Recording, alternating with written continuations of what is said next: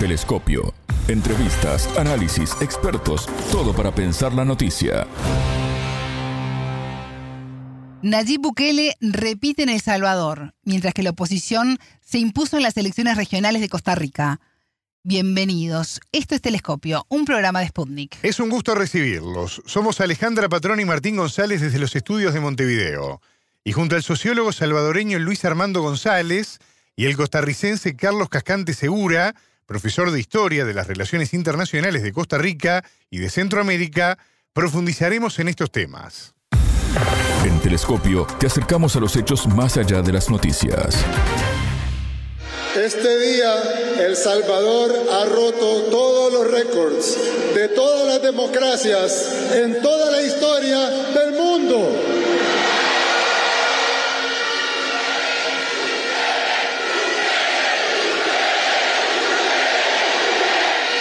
En toda la historia del mundo, desde que existe la democracia, nunca un proyecto había ganado con la cantidad de votos que hemos ganado este día.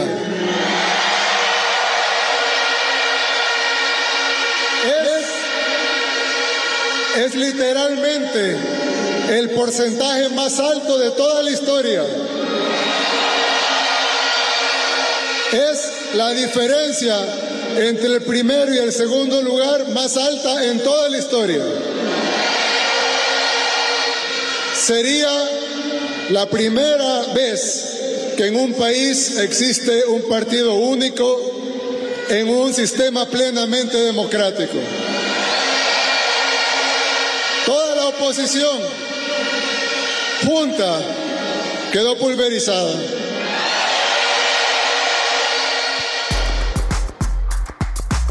De esta manera, el presidente de El Salvador, Nayib Bukele, proclamaba su victoria en las elecciones presidenciales del domingo 4 de febrero, tras conocerse los resultados preliminares. El mandatario se impuso con holguera ante Manuel Flores del Frente Farabundo Martí para la Liberación Nacional, el FMLN. En conferencia de prensa, la magistrada presidenta del Tribunal Supremo Electoral de El Salvador, Dora Esmeralda Martínez, señaló que la elección fue un éxito debido a la participación ciudadana masiva, tanto en El Salvador como, en el proveniente, como la proveniente del extranjero.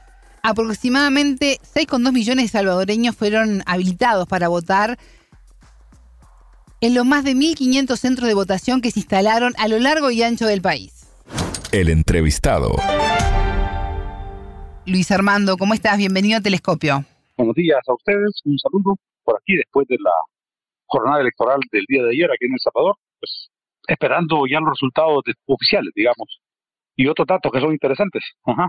Tal y como apuntaban las encuestas, Nayib Bukele tiene prácticamente asegurado este triunfo en las elecciones de celebrarse este domingo 4 en El Salvador. ¿Cómo amaneció el país, Luis Armando? Pues el país ha amanecido, te cuento, con como si nada hubiese pasado. La celebración del triunfo fue anoche. Ahora hay silencio en, el, en San Salvador, sobre todo. No sé en, el interior del país, pero aquí en San Salvador está hay silencio. Eh, me imagino yo que todo seguirá ahora como si nada ha pasado, como era algo que se esperaba y que estaba preparado para, que se diera, toda la gente lo pensaba así. Entonces no hay prácticamente nada que celebrar más que la gente que directamente se involucró con el partido, eh, nuevas ideas para darle el triunfo. El resto de población está como no hubo sorpresas. como que nada ha pasado. ¿No, hola? No hubo sorpresas. No, para nada, para nada. La sorpresa hubiese sido que, pues eso, que hubiese un, no, no hubiera triunfado él, o una segunda vuelta, o una legislatura con menor cantidad de diputados. Pero todo lo que sucedió mmm, es como si no hubiese habido elecciones, pero porque todo estaba planeado y programado para que sucediera de esta manera. E iba a suceder, me parece a mí, de cualquier manera iba a suceder de cualquier manera. Tú decías al, al, principio, bueno, estamos esperando los resultados oficiales y estamos esperando además datos interesantes. ¿A qué te referías específicamente? A datos de, de la población empadronada, eh, registrada en el padrón electoral, y cuánta de esa población votó. Porque en El Salvador hay un, digamos, hay un techo electoral de personas que pueden votar, y ese techo siempre nunca se ha alcanzado, siempre ha rondado la mitad más o menos de los votantes efectivos me interesa ese dato a mí, para, para ver cómo se movió el electorado que pudiendo votar no lo hizo. Es un tema siempre nos, nos llama la atención a los que analizamos la realidad política y ese dato me interesa.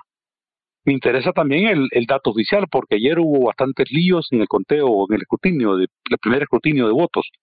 Hubo fallas en la conexión, hubo fallas eh, en los sistemas, eh, hubo mucha, muchos centros de votación que se les fue, se les cayó la posibilidad de ingresar los datos a las computadoras. Esto sucedió entre las 5 de la tarde y, híjole, cuando yo, yo terminé de seguir esto a las diez y media de la noche, todavía había problemas en algunos centros escolares eh, para el registro de, de, votos, porque el sistema no les permitía. Fue una cosa bien rara, extraño, nunca se había dado en las últimas eh, seis elecciones o siete elecciones esto de que hubiese fallas en la, en la, en todo el sistema informático del Tribunal Supremo Electoral. No sé a qué obedeció, no quiero, no adelanto ninguna hipótesis, pero francamente no sé.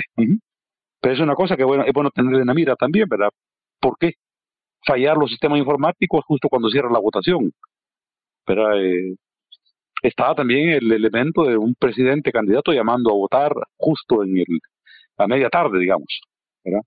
Eh, llamando a votar a su, a, su gente. ¿verdad? Entonces, bueno, son elementos que son parte de la dinámica, pero que ya no, alter, no, alter, no alteran el resultado.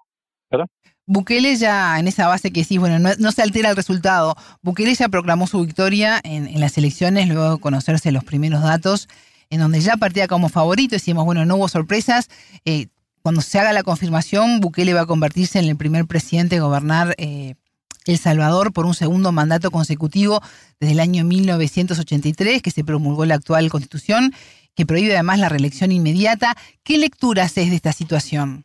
Híjole, la lectura es de futuro, mi estimada compañera. Mi lectura es de futuro. Eh, sí. ya, ya, A ya ojo de buen cubero. Ya, ya, ya hay un precedente, digamos, ya o él mismo puede dictaminar reelegirse por un tercer periodo, o el que lo releve a él puede decidir lo mismo. Entonces entraríamos en una etapa histórica, política en el país con presidentes que tienen ya la chance de, de reelegirse sin reformar la Constitución. O sea que el otro elemento importante del análisis es que la Constitución sencillamente quedó a un lado. Eh, cuando él jure la Constitución, tiene que jurarla, me imagino yo, ahora que lo, le dé la investidura en el cargo, tendrá que decir que jura cumplirla, y si no, que la patria se lo demande, como se suele decir. Pero eso más da un poco de risa porque como va un presidente que vulneró la Constitución para reelegirse, va a jurar la Constitución. Pero bueno, cosas de a futuro es esto, la posibilidad de que él mismo decida en la siguiente elección 2029 eh, postularse y asegurarse la reelección y o que quien lo releve a él seguramente es un en su partido y lo designe para reemplazarlo decida acabar su mandato 2029 reelegirse. Entonces entraríamos en un ciclo bastante interesante, digamos, y novedoso en la, en la dinámica política de los últimos, no del 83, porque esto viene desde 1870 más o menos, en El Salvador, de que un presidente no puede, no puede reelegirse si ejerce el cargo en elección inmediatamente siguiente, ¿verdad? Eh, eso no, no estaba ya, es, lo recuperó la del 83, la constitución, pero ya venía de antes. Se rompería esta, esta, esta lógica, eh, no sabemos eh, si para bien o para mal, francamente. No sabemos, ¿verdad? Solo la, la, el ejercicio político de un gobernante, eh, en definitiva, dictamina si estos cambios políticos son positivos o negativos para la población. Ahorita no, no sabemos qué resultado, qué efecto va a tener en la gente. Si hay gente que celebró el triunfo, hay mucha gente que está contenta, eso no lo vamos a negar. Hay gente que está insatisfecha y hay gente que es indiferente. Y los indiferentes son los que no van a votar y por eso te digo que el dato interesante es del padrón electoral quienes en efecto este, emitieron su voto, porque esto da la mayoría electoral, ¿verdad? Lo que da el triunfo a un presidente. Sí. Pero es, una, digamos, una, es, la gente efectiva con la que él cuenta. Es una ¿verdad? lectura muy interesante la, la, la, que estás haciendo mm. y hay que esperar esos datos, claro que sí. Eh, exactamente. Bukele sostuvo que esta sería la primera vez que en un país existe un partido único en un sistema plenamente democrático esto fue parte de su discurso. Toda la oposición junta quedó pulverizada. Estoy diciendo frase textual. Eh, el Salvador este día ha vuelto a hacer historia. ¿Crees que el mandatario salió fortalecido por el resultado de las urnas? Pues sí, yo creo que sí, él en lo personal, porque él en lo personal y su, y su partido, ¿verdad? Pero claro, eh, vos lo sabes bien y lo sabe toda la gente, pues que un partido único en una democracia, como que eso como que ya no es democracia, pues, democracia partidaria, ¿verdad? Entonces, eh, decir eso es como, como, una, como no sabe un poquito la teoría democrática, ¿verdad?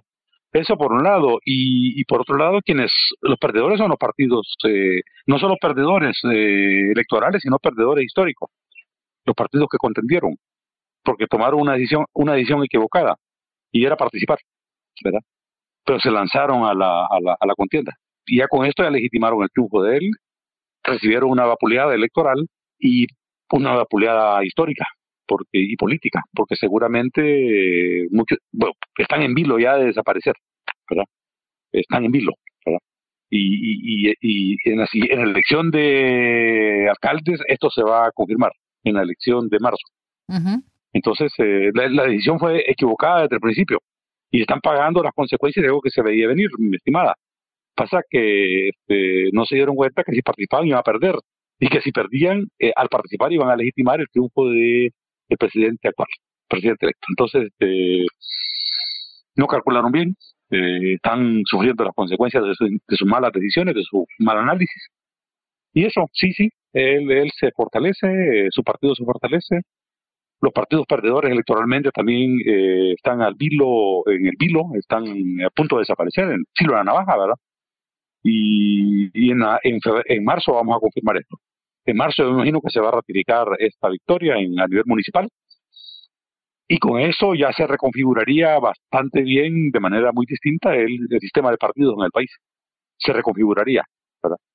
Eh, aunque hubiese otros partidos, digamos, minoritarios, serían satélites, serían insignificantes.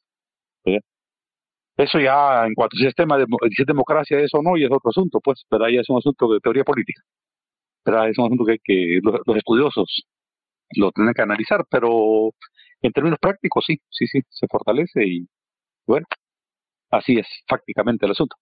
Luis Armando, los gobiernos de México, China, Guatemala, Honduras, Panamá y, Paraguay eh, ya felicitaron públicamente a Bukele, incluso aún cuando no se contaba con los datos oficiales del escrutinio. ¿Esto augura buenas relaciones a nivel internacional, por lo menos con estos países? Eh, yo espero que él redefina su, su marco de relaciones a nivel internacional. China ahora da un protagonismo extraordinario en el país. Escuché que en el discurso dijo que no necesitaba recursos. Eh, medio escuché el discurso, no lo escuché todo. Eh, y sí, sí, sí, no, el país requiere muchos recursos y China está inyectando mucho dinero, ¿verdad? Y Estados Unidos inyecta a través de cooperación internacional y de remesas, o sea, sí, ahí sí el presidente dijo una cosa incorrecta, pues, eh, no, el país requiere mucho dinero, está viviendo de mucho dinero que viene de fuera, eh, y va a requerir ampliar el, marco de sus relaciones internacionales, eh, ser más flexible, eh, menos, menos autárquico. El país no es autárquico, El Salvador es un país muy dependiente.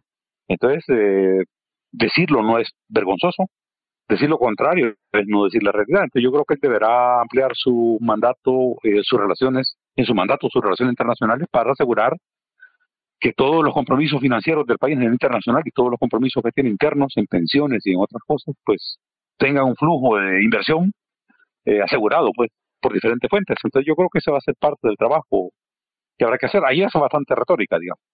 Ya sabes, alguien triunfa y dice un montón de cosas. Y en esa redefinición de las relaciones internacionales, ¿qué rol juega Estados Unidos en El Salvador?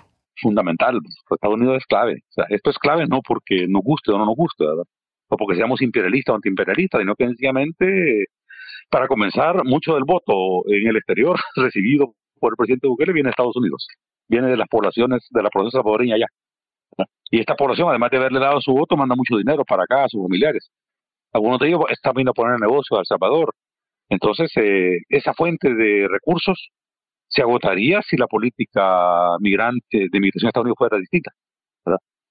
Eso por la parte de migración, que las remesas sostienen buena parte de la economía nacional a estas alturas, las remesas. Y los datos están ahí del Banco Central de Reserva. Eh, lo otro es la el, todo el financiamiento y la, inversión de Estados Unidos para acá, a nivel de préstamos, a nivel de cooperación internacional. Estados Unidos es nuestro, nuestra ancla en el continente. Eh, para financiera, migrante, educativa. Mucha gente de nuestra estudia en Estados Unidos. Entonces Estados Unidos es clave. Y ahí yo creo que pueden no, tener un discurso mm, distinto, creo yo, distinto, eh, más abierto, más amigable, más cercano, más respetuoso. menos despectivo hacia Estados Unidos. Creo que eso es importante. Ojalá que vaya por ahí la línea y, que todo se, normalice con Estados Unidos. ¿Cómo va a quedar conformada la Asamblea Legislativa? Híjole, porque por lo que estoy viendo, aunque los datos eh, final no están, estaba yo ayer eh, escuchando que con suerte habrá dos o tres diputados de oposición. el resto va a ser una bancada de, nuevas ideas. ¿verdad? Si, si las cosas no cambian, digamos, en esta semana que viene ya el conteo acta por acta, pues que eso no, se ha hecho todavía, ¿verdad? Pero por lo que yo estoy viendo, digamos, la mayoría, casi toda la asamblea va a estar controlada por su partido. Tendrá poder casi total, digamos. Y con este poder casi total y, el apoyo que se le dio a través eh, de las urnas y también en el contexto internacional, eh, ¿qué proyectos tiene Nayib Bukele para el próximo mandato? bueno, aquí siempre viene lo deseable, ¿verdad? Lo que desearía un ciudadano como yo. ¿Sí? Una política, una, una, política de gobierno clara, una estrategia de gobierno conocida por todo por toda la población, una indicación de los, cómo se van a canalizar los recursos públicos hacia las diferentes obras, cuáles son las obras prioritarias, eh, qué se va a hacer en educación, posicionando claramente qué es lo que se quiere en educación, eh, es decir, lo que ha faltado en la primera gestión, ¿verdad? Ha faltado bastante, ha, ha sido muy errática la primera gestión, ¿verdad? Pero esto lo decimos los que analizamos las cosas, no la gente, pues a, la gente probablemente le guste lo rápido, ¿verdad? Y le guste que de pronto una cosa aparezca por aquí, otra aparezca por allá y otra no se haga. Pero los que quizás pensamos que este país eh, debe tener una, un futuro un poco más sostenible a nivel económico, ambiental, educativo, pues requerimos eh, una estrategia clara, conocida, toda la gente, ¿verdad? De hacia dónde va a ir el país. Espero yo que esto se haga lo deseo y cruzo los dedos porque se haga, ¿verdad? Y si sucediera me alegraría mucho, ¿verdad? Si no sucede, pues será una gestión muy parecida a la que acaba de está, está por terminar. Esta gestión termina en junio, pero la gestión actual de él. Entonces, eh, eso, eso es lo que cabe esperar a estas alturas de, su segundo triunfo como presidente. Luis Armando González, sociólogo salvadoreño, muchas gracias por estos minutos con Telescopio. Perfecto, a ustedes. Abrazos y que la pasen bien. Más allá de los titulares, analizamos los temas candentes. La falta de interés en las autoridades regionales marcaron las elecciones de este domingo 4 de febrero en Costa Rica. Más de 3 millones y medio de personas acudieron a las urnas para elegir dirigentes locales entre alcaldes, concejales e intendentes en un proceso que introdujo varias novedades como la paridad de género y no habilitar la votación desde el extranjero. Esto decía el presidente de Costa Rica, Rodrigo Chávez, cuando acudió a votar, exhortando a la participación en medio de una gran abstención. Yo soy la cabeza del poder ejecutivo gracias a la voluntad del pueblo.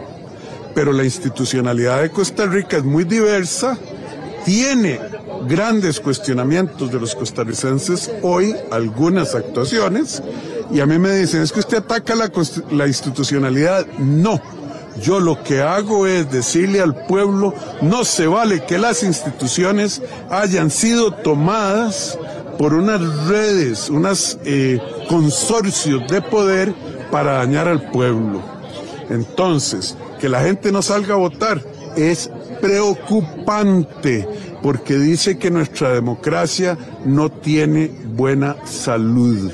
El gobierno municipal es la cara de la democracia, la, fachada, lo primero que ve el ciudadano.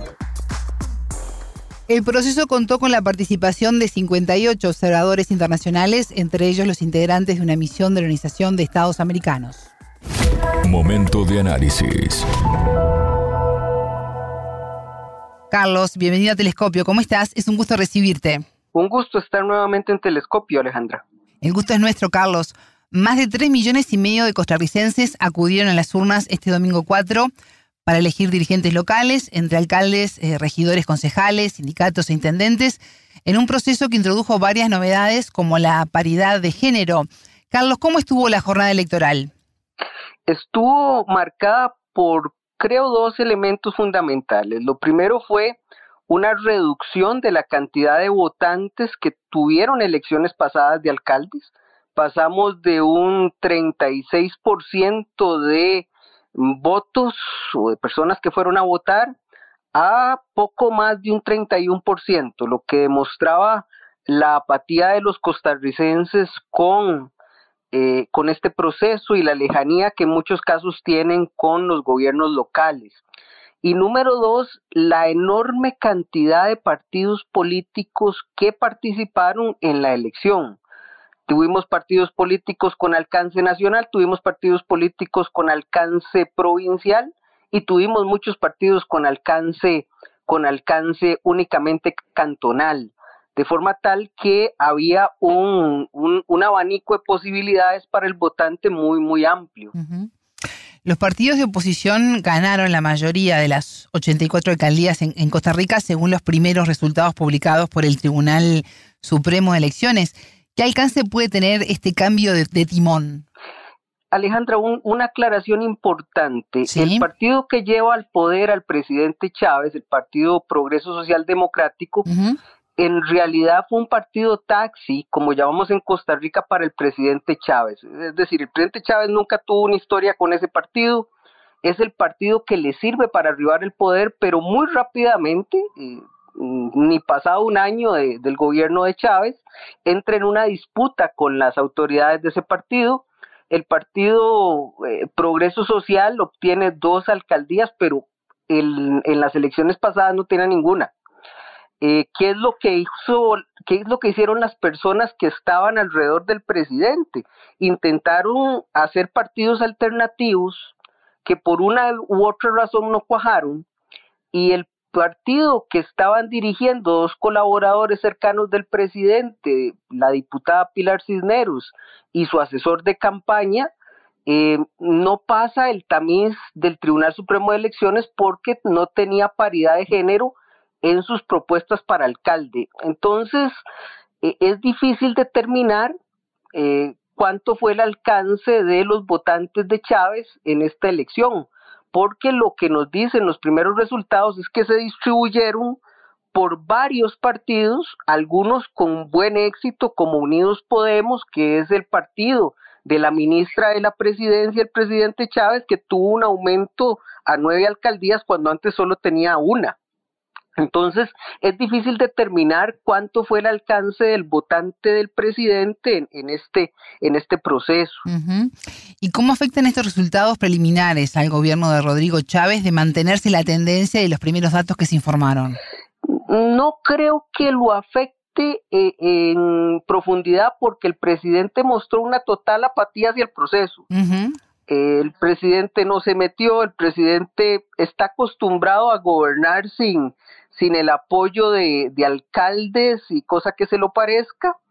Eh, y muchas alcaldías y muchos alcaldes están dispuestos a, de acuerdo con los intereses cantonales que tengan, a negociar con el ejecutivo que esté, eh, con el con la persona que ocupe el ejecutivo. Es decir, en Costa Rica, eh, la figura de los alcaldes, aunque algunos manejan un presupuesto sumamente amplio, eh, no tiene la relevancia que tiene en otros países donde es una figura fundamental de la estructura política.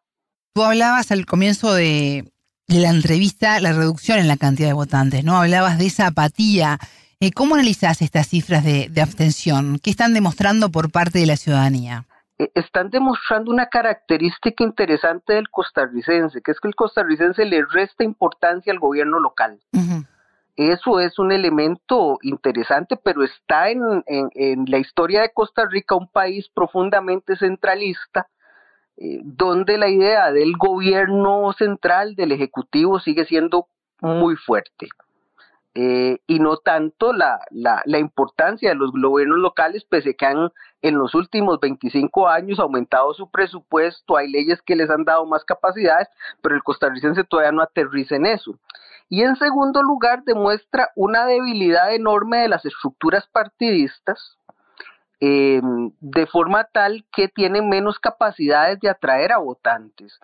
Eh, creo que eso se demuestra muy bien con los resultados que obtiene el partido histórico de Costa Rica, el partido histórico más grande de Costa Rica, el Partido de Liberación Nacional, que tiene una votación muy baja eh, en comparación con las elecciones pasadas de de gobiernos municipales e incluso pierde municipalidades importantes y se lleva un batacazo histórico, creo yo.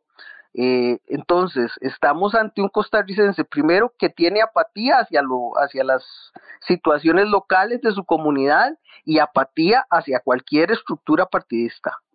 ¿Y cómo impactaron la introducción en este proceso de la paridad de género y que no se habilitara la votación en el extranjero? Bueno, la paridad de género es, un, es una obligación establecida por ley. Todas las papeletas tienen que tener eh, paridad de género y eh, todos los partidos estaban obligados a tenerla. ya eh, hay un elemento importante, hay un aumento de la cantidad de mujeres que ocupan el puesto de alcalde. Vamos a tener 20 mujeres alcaldes, lo cual es un avance para, para los estándares costarricenses. Y en realidad no se habilita el voto en el extranjero porque se establecieron gobiernos, lo que se establece son gobiernos locales y la tesis es que la persona que sale del país ya no tiene ese arraigo con el gobierno local eh, mm, y que no, no, no tendría las, el conocimiento o las sensibilidades para votar y decidir un gobierno local. Igualmente, Alejandra, nuestras experiencias de voto en el extranjero para presidente de la República han sido raquíticas. La participación ha sido raquítica. El proceso contó con la participación de al menos 58 observadores internacionales, entre ellos los integrantes de una misión de la Organización de Estados Americanos, la OEA. ¿Qué nos puedes contar de este trabajo? Siempre es importante, eh, se hicieron comentarios mm, interesantes en el transcurso de la jornada, especialmente porque Costa Rica hizo pruebas piloto para el establecimiento del voto electrónico que no había sido, digamos, como aceptado unánimemente. Pero parece que las pruebas han salido bastante bien. Ya, ya, la, ya la comisión de, de observación establecerá sus conclusiones, pero sus conclusiones al mediodía de ayer era que el resultado, que la, que la elección transcurría con tranquilidad, sin grandes incidentes. Siempre se producirían incidentes en una elección, pero nada que pueda eh, pensarse como, como extraño o, fuera del orden. Todo salió en orden y ahí establecerán algunos, algunos comentarios, probablemente en torno al financiamiento de partidos, eh, la falta de financiamiento para los partidos en este proceso, algunos problemas en la capacitación de los funcionarios electorales que eh, apoyan a los miembros de mesa, probablemente por ahí vayan las críticas, pero nada que se salga de lo, de lo normal para una elección en Costa Rica. Este martes el Tribunal Supremo Electoral va a comenzar el recuento final de los votos para declarar oficialmente a los ganadores. Eh, ¿Se espera alguna sorpresa o solo se va a hilar más fino? Eh, pueden darse algunos cambios en alcaldías que se están, en alcaldías y regidurías es decir, el Consejo Municipal que se está eligiendo porque en algunos cantones hay diferencias de menos de 100 votos. En otros hay 50, están peleadas y entonces cualquier anulación de voto o algo que se lo parezca podría modificar el resultado, pero no en términos generales. Es decir, se tiene claro que eh, Liberación Nacional ganó 30 alcaldías, más o menos, que el Partido Unidad Social Cristiana ganó alrededor de 20, eh, y los cambios que podrían venir son, son muy leves. Creo que el gran panorama eh, está dado. ¿Y qué desafíos tiene Costa Rica para este año 2024 más allá de estas elecciones? Bueno, Costa Rica está enfrentando una, una mejora en su situación fiscal. Ese sigue siendo el gran reto porque a la par de que está combatiendo contra esa situación fiscal está enfrentando reducciones en programas sociales, es decir, la, la reducción de nuestra deuda pública ha estado vinculada con la reducción del gasto público en programas sociales, eso no deja de ser un enorme problema.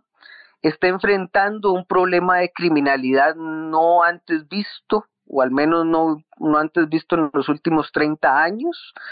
Eh, y no parece que, las autoridades puedan encontrar la salida a este problema de, criminalidad vinculado con bandas eh, que operan en torno al narcotráfico, al narcotráfico internacional y al consumo interno de droga. Hay ya signos del ingreso del fentanilo a Costa Rica, me parece que eso es una epidemia de salud pública muy complicada de tratar especialmente si estamos en recorte fiscal. Eh, y por otra parte, hay sigue un debate abierto entre el Ejecutivo y el Legislativo difícil de resolver, junto con una deslegitimación de los tribunales de justicia que, que, hay que ponerle atención. Es decir, es, es, un, es un año con muchos retos para la sociedad costarricense. ¿Y cómo es la relación de, Costa, de Costa Rica con Estados Unidos? Siempre ha sido muy cercana, ahora lo es más. En Centroamérica hemos tenido un, interesante desarrollo en los últimos cinco años. Eh, con la competencia de China, los Estados Unidos ha intentado acercarse más a la región e incluso presionar más a la región en algunos campos y la región se ha dividido en posiciones. Algunos han intentado jugar más con la presencia de China para presionar a los Estados Unidos y otros se han acercado más a los Estados Unidos. Durante el final de la administración Alvarado y toda la administración Chávez, Costa Rica se ha acercado mucho más a los Estados Unidos. Ha habido un aumento de la cooperación internacional de los Estados Unidos en seguridad. Costa Rica entra dentro de los países favorecidos en la cooperación vinculada con la CHIPS Act. Sí. Eh, incluso eh, se anuncia en los próximos días, eh, o, se anunció hace algunos días que Costa Rica va a abrir un centro de alta, de alta eh, de alta gestión en microprocesadores para América Latina, patrocinada por la Unión Europea y los Estados Unidos, eh, entre otras cosas, y la expulsión de China de la, de, de, de, la introducción de la red 5G a Costa Rica, pues demuestran que Costa Rica está en un, en un momento de mucha cercanía con los Estados Unidos de América y un poco de lejanía con la República Popular China. Carlos Cascante Segura, profesor de Historia de las Relaciones Internacionales de Costa Rica y Centroamérica. Muchas gracias por estos minutos con Telescopio. Con muchísimo gusto, Alejandra. Telescopio. Ponemos en contexto la información. Bueno, evidentemente Centroamérica, Alejandra, en un momento muy, muy candente a nivel político, con muchos desafíos a futuro y con muchas interrogantes de presente también. Sí, con resultados que en algunos lados nos sorprende y en otros donde se estamos vislumbrando un cambio de timón. Exactamente. Los resultados que se den este martes van a ser claves, ¿no? Para poder seguir profundizando en algunos temas. Totalmente. Ya estamos cerrando este bloque de en órbita, pero ustedes ya lo saben, la frase del día la escucharon en telescopio. Todas las caras de la noticia en telescopio. Están demostrando una característica interesante del costarricense, que es que el costarricense le resta importancia al gobierno local. Eso es un elemento interesante, pero está en, en, la historia de Costa Rica un país profundamente centralista, donde la idea del gobierno central, del Ejecutivo, sigue siendo muy fuerte. Y ya con esto ya legitimaron el triunfo de él, recibieron una vapuleada electoral y una vapuleada histórica y política, porque seguramente eh, muchos están en vilo ya de desaparecer. Telescopio un espacio para entender lo que sucede en el mundo.